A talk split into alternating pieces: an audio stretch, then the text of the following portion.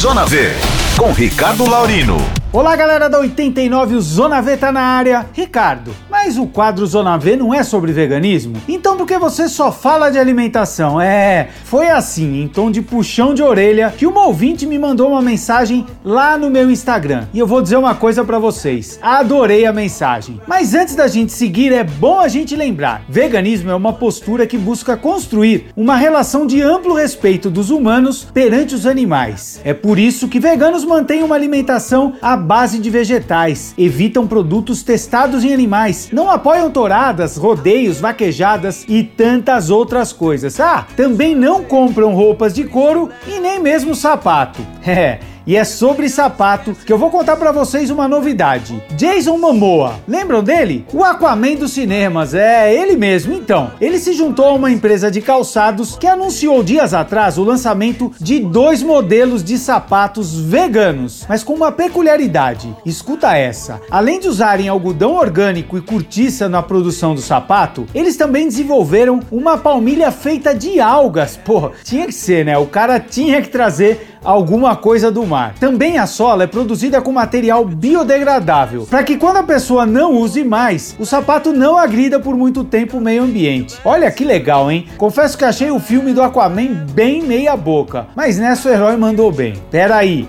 você deve estar tá pensando, ah, os caras inventam cada uma, vai Ricardo. Isso aí logo desaparece, é só mais uma modinha. Pois olha, vou te dizer, tem coisa mais louca ainda aparecendo por aí. Já existe couro de abacaxi, de maçã. E calma, não desliga o rádio não. Pelo menos não até ouvir essa. No México, inventaram até o couro feito de cacto, isso mesmo. E ele tá fazendo tanto sucesso que revistas de moda internacionais apontam o tal couro como uma das tendências para os próximos anos. Imagina que eles tiram os espinhos, né? Putz, que bobagem.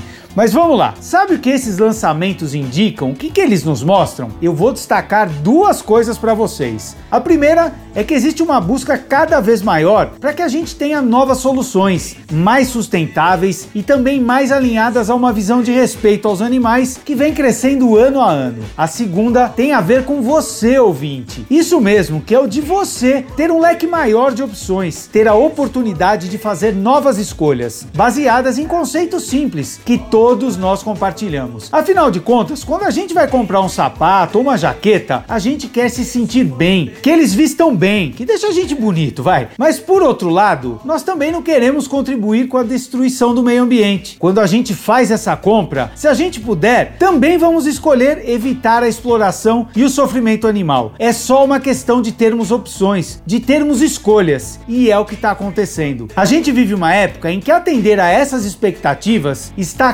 cada vez mais próximo de cada um de nós. Seja um couro de maçã, ou mesmo de cacto, ou até uma palmilha de algas, assinada pelo Aquaman. Uma coisa é certa: você não precisa ser um herói para ajudar a salvar nosso planeta ou mesmo a vida de animais. Basta fazer novas escolhas. É isso aí, o Zona V tá chegando ao fim. Ah, mas antes de encerrar, e aí, estão encarando o desafio do Abril Vegano que a gente falou lá na semana passada? Conta pra gente. Tô indo nessa, valeu galera. Segunda que vem tem mais. Até lá.